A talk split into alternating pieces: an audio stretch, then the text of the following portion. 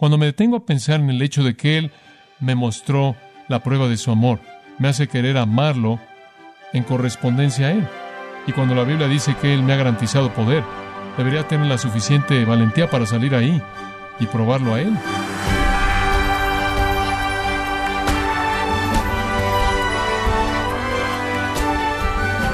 Queremos darle las gracias por acompañarnos en su programa Gracias a vosotros con el pastor John MacArthur. Parecía una noche cualquiera, pero Jesús sería arrestado y juzgado, y al otro día crucificado. Pasó las últimas horas con sus amigos más cercanos, prometiéndoles bendiciones y advirtiéndoles sobre las pruebas que vendrían. ¿Qué le dijo Jesús a sus discípulos en esa noche tan especial? No se pierda ni un minuto esta edición, donde John MacArthur nos enseña detalles de las últimas horas de Cristo con sus discípulos, preparándolos para cuando Él no estaría con ellos. Esta es la serie El legado de Jesús, en gracia a vosotros. Abra en Juan 13 su Biblia y en esta mañana vamos a ver Juan 13, 14, 15 y 16. He titulado este estudio en esta mañana El legado de Jesús, el legado de Jesús.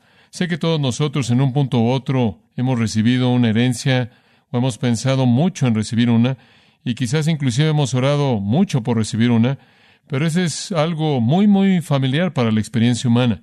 Y aunque quizás no lo haya entendido, todos nosotros en un sentido u otro hemos recibido legados de cierto tipo. Si no es una gran cantidad de dinero o algún objeto de valor que nos es dejado ahí. Simplemente son esos artículos de las vidas de personas que son muy queridas para nosotros. Mi madre, por ejemplo, tiene cosas de su madre que son muy preciadas para ella, que le dejó su madre al morir. Hay personas cuyos hijos dejan el hogar, se casan y se mudan y de pronto todas las pequeñas cosas que eran de ese hijo se vuelven significativas de manera especial. Y todos nosotros sabemos lo que es tener un legado que algo se nos deje. Y eso es precisamente lo que está en el corazón de Jesús en Juan 13 al 16. Su ministerio entre los hombres se acabó en el capítulo 12. Él ahora pasa el capítulo 13, 14, 15 y 16 con sus discípulos. Todo ocurre en un breve periodo de horas en un lugar en el aposento alto. Y todo ocurre en la noche antes de su crucifixión. Y apenas antes de que Él muera, Él le da a los discípulos y como consecuencia a todos nosotros a lo largo de la historia su último testamento. Él dice, esto es lo que les estoy dejando. Y yo lo llamo el legado del cristiano. Esta es nuestra herencia en Cristo. Si alguien me pregunta, ¿qué es como cristiano que tú posees que yo no tengo? Yo digo, poseo todo lo que Jesús dio en Juan 13 al 16. Y le digo que si usted me fuera a acorralar y me dijera, ¿cuál es tu escritura favorita? Tendría dificultades en decir algo fuera de Juan 13 al 16. No hay nada que yo haga realmente. Jesús no pide algo de sus discípulos en particular. Hay algunas exhortaciones en cierta manera esparcidas en el proceso, pero básicamente todo este texto es esto es lo que les estoy dejando, esto es lo que les ofrezco, esto es lo que les doy. Y yo creo que esto a su vez es lo que podemos ofrecerle a personas que no conocen a Cristo y decirles, Aquí hay una buena razón para venir a Cristo. Oye, escucha su legado. Estas son mis posesiones más atesoradas. En este mundo entero, realmente, si lo pienso con seriedad y pienso en lo que vale la pena en mi vida, tendrá que decir que esto es lo más preciado que poseo en este mundo y está registrado aquí en este pasaje. Todas estas cosas que me pertenecen porque son regalos de Jesús para mí. No poseo nada materialmente que signifique algo para mí. Estas cosas significan algo para mí. Y sé que también para usted. Expliquemos la escena un poco. Conforme vemos la situación, Jesús está a punto de morir. Él ha anunciado su muerte a ellos en varias maneras diferentes, particularmente en el capítulo 12, en el versículo 24, cuando él habló de que la semilla caía al suelo y moría e iba a producir fruto y Él les ha dicho que Él va a morir. En Juan 11 Él dijo que Él iba a morir. De hecho, Él dijo, tengo que ir a Jerusalén. Y entonces han habido varias ocasiones en las que en cierta manera les ha presentado esa verdad. Pero ahora Él realmente lo explica. Juan 13:31, veamos este texto para comenzar. Por tanto, cuando él salió, Jesús dijo, Ahora el Hijo del Hombre es glorificado, y Dios es glorificado en él. Si Dios es glorificado en él, Dios también se glorificará en él, y a su vez lo glorificará. Jesús dijo, es ahora el momento que sea glorificado y que el Padre sea glorificado. Y lo que él quiso decir con eso fue su muerte y resurrección y regreso al Padre. En Juan 17 él dice, Padre, te he glorificado en la tierra, ahora glorifícame contigo con la gloria que tuve antes de que el mundo comenzara. La gran culminación de glorificar a Dios ocurrió en la cruz, la resurrección y la ascensión. Y Jesús dijo, es ahora el momento de eso. Versículo 33, hijitos, un poco más y estaré con vosotros, y no estaré aquí por mucho tiempo. Y él no lo estuvo. Me buscaréis, y como le dije a los judíos, y él dijo esto a ellos antes, a donde yo voy, vosotros no podéis venir. Entonces ahora os digo, él dice, me voy, y me voy en poco tiempo. Y ustedes me buscarán, pero no me hallarán, y no pueden venir a donde voy. Ahora, ¿qué imagina usted que fue la reacción de los discípulos? Durante tres años lo único que habían conocido fue la presencia de Jesucristo. Durante tres años Él había sido todo en el mundo de ellos. Cuando necesitaban que sus impuestos fueran pagados, él consiguió un pez y sacó sus impuestos de su boca. Esa es una idea agradable. Cuando necesitaron alimento, él lo creó. Cuando necesitaron verdad, él enseñó. Cuando necesitaron consuelo, él lo dio. Cuando necesitaron reprensión, la recibieron. No habían conocido nada más que la provisión y el sustento y la presencia de Jesús y se habían apoyado tanto en él que si se iba a ir, ellos iban a quedar a la deriva. ¿Qué vamos a hacer? No puedes hablar en serio. Pedro en una ocasión inclusive dijo, Señor, nunca te sucede esto, que no pase. ¿Cómo respondieron? Observa el versículo 36 del mismo capítulo, Juan 13. Simón Pedro le dijo, Señor, ¿a dónde vas? Bueno, ¿a dónde vas, Señor? Jesús dijo, a donde yo voy, no me puedes seguir. Pedro realmente no quería saber a dónde iba, él quería saber cómo podía llegar ahí. Y entonces Jesús no respondió la pregunta que él hizo, él respondió la pregunta que estaba en su mente. No puedes venir, Pedro, pero lo harás más tarde. Pedro dijo, Señor, ¿por qué no puedo venir? Soy como uno de mis hijos. ¿Cómo que no puedo venir? Yo moriré por ti. Digo, si vas a morir e irte, entonces yo moriré e iré contigo. Me gusta su espíritu. Apunta a la verdad de que él no podía concebir la existencia separado de Jesucristo. ¿Lo ve? Para él ni siquiera sería vivir. Observe el versículo 1 del capítulo 14. La expresión en griego aquí es esta. Dejen de dejar que su corazón esté afligido. Jesús les anunció que se iba y ellos se desmoronaron y Jesús les dice, oigan, deténganse, dejen de dejar que su corazón esté turbado. Observe el versículo 5. Tomás le dijo, Señor, no sabemos a dónde vas y no conocemos el camino. Nos vas a dejar y no sabemos a dónde llegar, en donde tú vas a estar. Observe el versículo 27. Juan 14, al final del versículo. De nuevo él dice, dejen de dejar que su corazón esté turbado ni se atemorice, estaban en una ansiedad tremenda y temor. Jesús era todo para ellos, su presencia misma era su seguridad. Y estaban turbados y tenían miedo. Observe Juan 16, versículo 6, y esto simplemente de nuevo nos ayudó a entender su emoción en ese momento. Juan 16, 6. Bueno, ve el versículo 5. Pero ahora me voy a aquel que me envió. Voy de regreso al Padre. Y ninguno de vosotros preguntáis, ¿a dónde vas? Pero debido a que he dicho estas cosas a vosotros, la tristeza ha llenado vuestros corazones. Nadie realmente preguntó a dónde iba. Ellos simplemente le preguntaron la manera de llegar ahí. Y Jesús dice, su actitud es de tristeza, ha llenado su corazón. Y la palabra, la hemos visto antes en nuestro estudio, el llenar significa dominado. Estaban llorando, estoy seguro, estaban sollozando en el interior. Nunca podían concebir una vida sin Cristo. No había manera en la que pudieran identificarse con eso. Usted piensa cuando está quebrantado de corazón, cuando usted pierde a un ser querido, ni siquiera podría comenzar a concebir cómo sería vivir en la presencia del Hijo de Dios perfecto, sin pecado, sin mancha, con todo su amor y empatía increíbles y perfección en toda relación humana posible, después entender que Él se iría y usted no sabe en dónde estaría y cómo llegaría usted ahí y tener miedo. Y Jesús, en lugar de preocuparse por su propia muerte, lo cual estaba a punto de venir en cuestión de horas, siempre mostrando empatía perfecta, estaba mucho más preocupado con ellos, por ellos, de lo que él estaba por sí mismo. Y entonces él pasó Juan 13, 14, 15 y 16 para decirles lo que él les iba a dejar. Sé que me voy, pero esto es lo que quiero dejarles.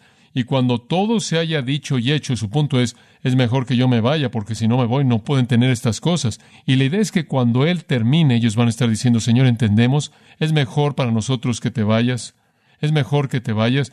Ahora, ¿qué es lo que les dejó? ¿Qué cosas les dejó Jesús como un legado a sus discípulos y a todos los que confían en Él?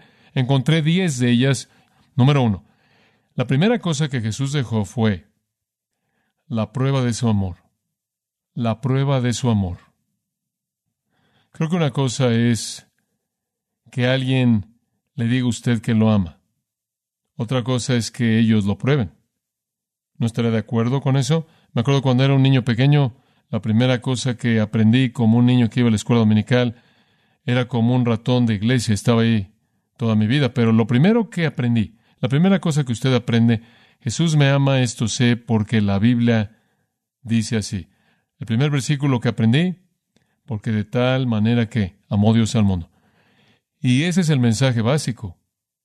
Pero, ¿sabe una cosa? Si yo hubiera estado ahí con Jesús y él hubiera dicho por tres años, te amo, y después él dijera, me voy, yo podría haberme dicho, si él me ama, ¿cómo puede hacerlo, verdad?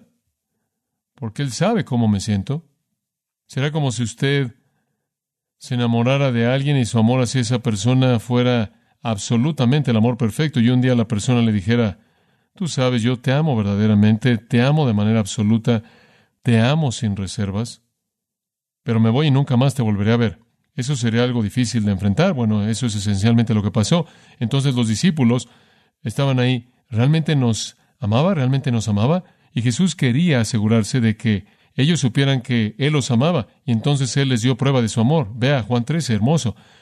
Y cuando algo viniera a mi mente para cuestionar si Dios me ama, y tengo esa pregunta, porque no soy la persona más digna de amor, cuando ese tipo de pregunta entrara a mi mente, inmediatamente regresará a Juan 13, esta gran verdad. Ahora observo el versículo 1. Ahora antes de la fiesta de la Pascua, cuando Jesús sabía que su hora había venido, que él debía dejar este mundo para ir al Padre, es momento de que él se vaya. Habiendo amado a los suyos que estaban en el mundo, él los amó hasta la perfección. Era tiempo de irse. Entonces, ¿sabe lo que él quería mostrarles? Que, amor, miren, tengo que convencerlos. Entonces los amó al límite. Él derramó su amor en esas últimas horas. ¿Cómo? El versículo 2 nos dice cómo. Habiendo comenzado la cena, algunas de sus Biblias podrían decir habiendo terminado. No, el griego dice la cena habiendo comenzado. Acababan de empezar a comer y después hay una pequeña afirmación o más de Judas. Vamos a saltarnos al versículo 4. Él se levanta de la cena, hizo un lado su atuendo, tomó una toalla y se ciñó, colocó agua en un contenedor y comenzó a lavar los pies de los discípulos y a limpiarlos con la toalla con la que se había ceñido. Ahora, entienda lo que está pasando. Los discípulos están todos comiendo porque están tan apresurados por comer y porque todos están discutiendo, están discutiendo acerca de quién va a ser el más grande en el reino y debido a ese tipo de argumento y la ausencia de un siervo que normalmente haría esto, nadie se molestó por lavar los pies y claro, eso proveyó la oportunidad perfecta para el Señor. Él se quita su prenda exterior, colocó una toalla alrededor de su cintura, encima de su prenda interior, y empezó a lavar los pies de ellos. Y claro, él llega a Pedro y Pedro dice, Señor, ¿Vas a lavar mis pies? No puedo concebir esto. Eres Dios. ¿Qué estás haciendo? Jesús dijo, lo que yo hago no lo entiendes, pero lo entenderás después. Lo que él quiso decir con eso fue, no entiendes el acto total de humillación. No entiendes lo que estoy tratando de mostrarte. Lo que estoy tratando de mostrarte es que te amo, Pedro. Y es en parte ahora y va a ser parte un poco después que lo vas a saber. Vas a saberlo ahora a partir de que estoy lavándote los pies. Y lo vas a saber un poco después, a partir de mi muerte. Vas a saber que te amo. Pedro dice, nunca lavarás mis pies, no lo voy a permitir. Jesús dijo, si no te lavo, no vas a tener parte conmigo. Pedro dice, Señor, no solo mis pies, sino mis manos y mi cabeza. Dame un baño, Señor, en esas condiciones. Ahora observe el versículo 13. Vosotros me llamáis Maestro y Señor. Bien decís porque lo soy.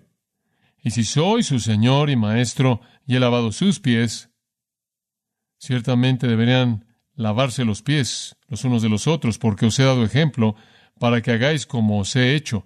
De cierto, de cierto os digo, el siervo no es mayor que el Señor, ni el que es enviado mayor que el que lo envió. Si sabéis estas cosas, bienaventurados sois si las hacéis. Ahora Jesús dijo, les doy un patrón, les doy un modelo, les doy un ejemplo de amor. Lavé sus pies.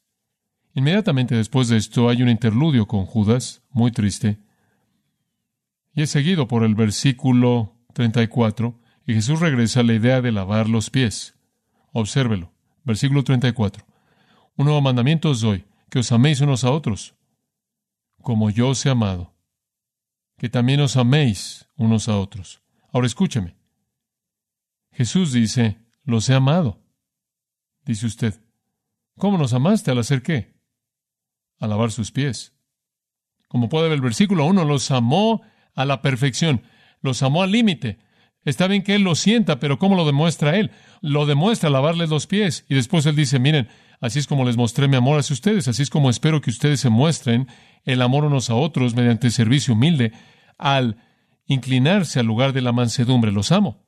Si Jesús estuviera aquí, Él no tendría un mayor gozo que lavar los pies de usted. ¿Sabe usted eso? Y yo sería como Pedro. Si el Señor viniera y comenzara a lavarme los pies, yo diría, Señor, levántate. Esto nunca pasará. Pero como puede ver, Él está diciendo, te amo, pero tiene que hacer más que decirlo para convencer a estos hombres con los corazones quebrantados. Entonces Él lo prueba al hacer algo que verdaderamente es un acto de amor. Y lo que es tan hermoso acerca de esto es que, entrelazado en el capítulo 13, es el trasfondo de Judas. Él inclusive lo amó a él. Él inclusive lavó sus pies.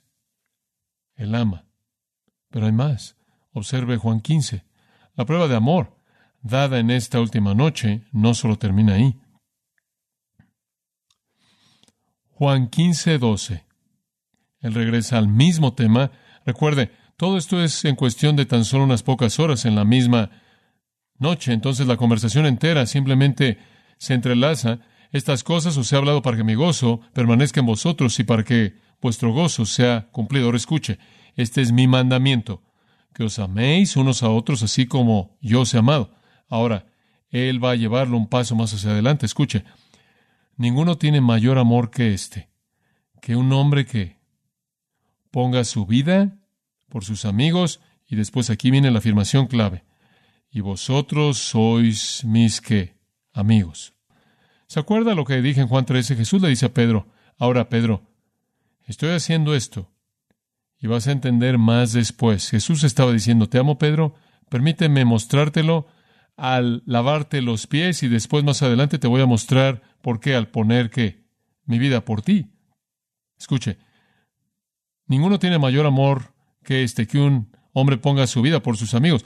Él quiere que tengan un modelo, él quiere que tengan un patrón. Entonces él dice, piensen en esto cuando me vean en la cruz. Eso es yo amándolos. ¿Lo ve? Esta no es tan solo una lección. ¿Lo ve? No es tan solo un sermón. Es una prueba. Dios probó su amor hacia nosotros en que, siendo aún pecadores, ¿qué pasó? Cristo murió por nosotros. Y esos tienen que ser los actos de amor más grandes, mansedumbre y muerte condescendientes. ¿Qué nos dejó Jesús?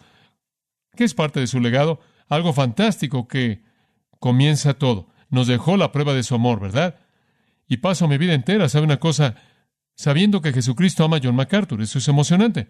Permítame darle la segunda cosa. La segunda del legado de Jesucristo está en el 14, versículos 1 al 3, Juan 14, 1 al 3. Y llamo esta la esperanza del cielo. No solo la prueba del amor, sino la esperanza del cielo. Ahora estos hombres estaban diciendo, Señor, vas a algún lugar y ni siquiera sabemos a dónde vas y ni siquiera sabemos cómo vas a llegar ahí y no nos estás dejando ningunos boletos. Estamos en muchos problemas Y entonces él dice, bueno, permítanme contarles todo de esto. Juan 14, 1. Dejen de dejar que su corazón se turbe. Cálmense, no estén tan tristes. Creen en Dios, en otras palabras, confían en Dios, ¿no es cierto? Entonces confíen en mí, hombre. Y él se coloca a un nivel igual de confianza con Dios. Si la palabra de Dios es segura, si es la de él. Eso es igualdad de deidad. No se entristezcan, confíen en mí, no los voy a dejar. Ahora escucha el versículo 2, esto es tan bueno. En la casa de mi padre hay muchas habitaciones. ¿Tiene usted la palabra mansiones en su Biblia? Eso no es lo que está en el cielo. Cuando pienso en una mansión, siempre pienso en la familia Adams. Le voy a decir una cosa, no voy a vivir en una casa como es en el cielo. Escúchame, en la casa de mi padre hay muchas mansiones. Usted no podrá colocar muchas mansiones en una casa. ¿Sabe usted cuántas casas hay en el cielo? Una. ¿Sabe de quién es? La casa del Padre, y voy a vivir en ella. Le dije antes, no, no vamos a vivir como si el cielo todo estuviera seccionado y alguien está a cuatro kilómetros por este camino y a seis kilómetros por allá. Estamos viviendo en la casa del Padre. En la casa de mi Padre hay muchas habitaciones. Eso es emocionante. ¿Sabe una cosa? En esos días en Israel, el padre de una familia, en cierta manera era el tipo patriarcal. Usted sabe, él tenía su casa, una casa simple con un patio enfrente de ella, y después sus hijos se casaban, su hijo se casaba, y él añadía otro departamento a la casa del padre y después continuaban construyéndola hasta que la construían y llegaba a ser un cuadrado y la familia entera vivía en torno al área central y todos venían, comían juntos esa era la vida familiar patriarcal. Todos los hijos traían a sus esposas para que vivieran en la casa del padre. Con frecuencia una hija se podía casar con un prosélito de una tierra extranjera y él también añadía su parte. Ellos calculaban lo que necesitaban hacer y se unían a todo esto juntos y de esta manera todos estaban en la casa del Padre y esa es la razón por la que generación tras generación tras generación tenían la misma propiedad y la misma casa. Así es el cielo. Todos estamos en la casa del Padre, Él está ahí arriba preparando nuestras habitaciones. Ahora me gusta esto. Si no fuera así, no os habría dicho. ¿Sabe usted que Él no guarda secretos? ¿Sabe una cosa? Si fuera Dios, ha sido un buen tiempo, los años que hemos disfrutado juntos, cuando mueran, se despiden, se acabó, oscuridad, adiós. Si fuera cierto, Él dijo, les habría dicho eso.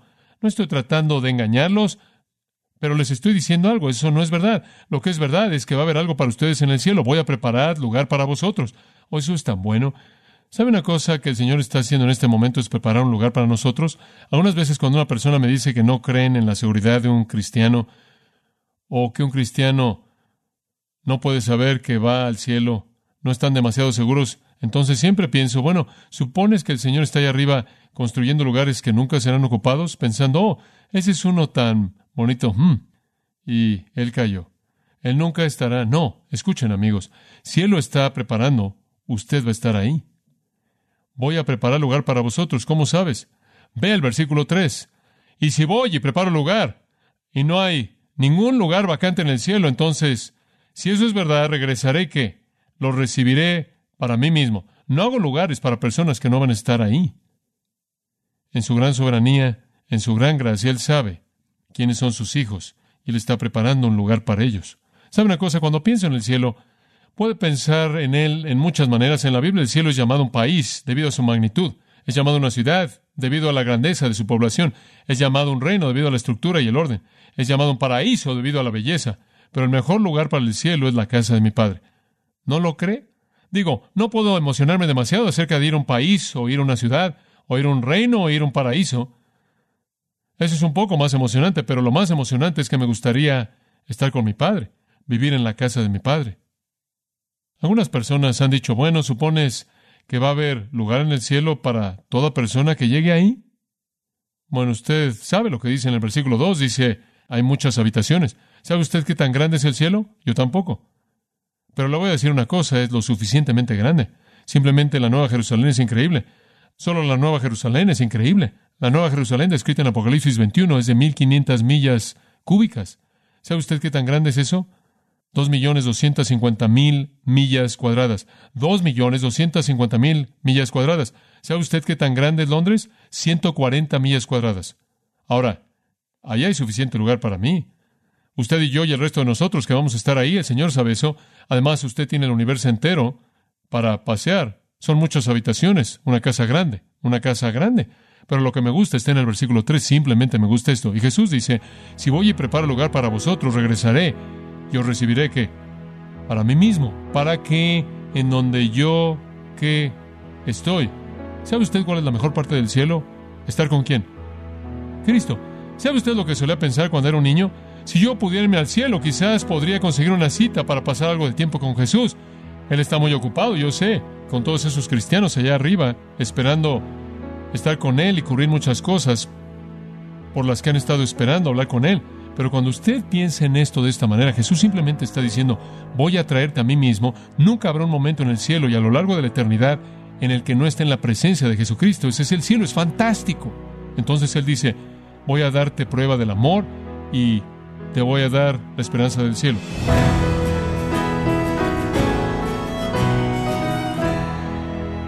John MacArthur nos ha dado una mirada alentadora del cielo y esta esperanza es suya. Si usted es un cristiano, le pregunto, ¿ha recibido el regalo de la salvación de su alma? Esto es parte de la serie El legado de Jesús, aquí en gracia a vosotros. Estimado oyente, le invitamos a leer el libro El aposento alto, escrito por John MacArthur, donde recibirá una mirada a las promesas más poderosas que Jesús le da a sus seguidores en las Escrituras. Lo puede obtener en gracia.org o en su librería cristiana más cercana. Y le recuerdo también que puede descargar todos los sermones de esta serie El legado de Jesús, así como todos aquellos que he escuchado en días, semanas o meses anteriores, animándole a leer artículos relevantes en nuestra sección de blogs en gracia.org.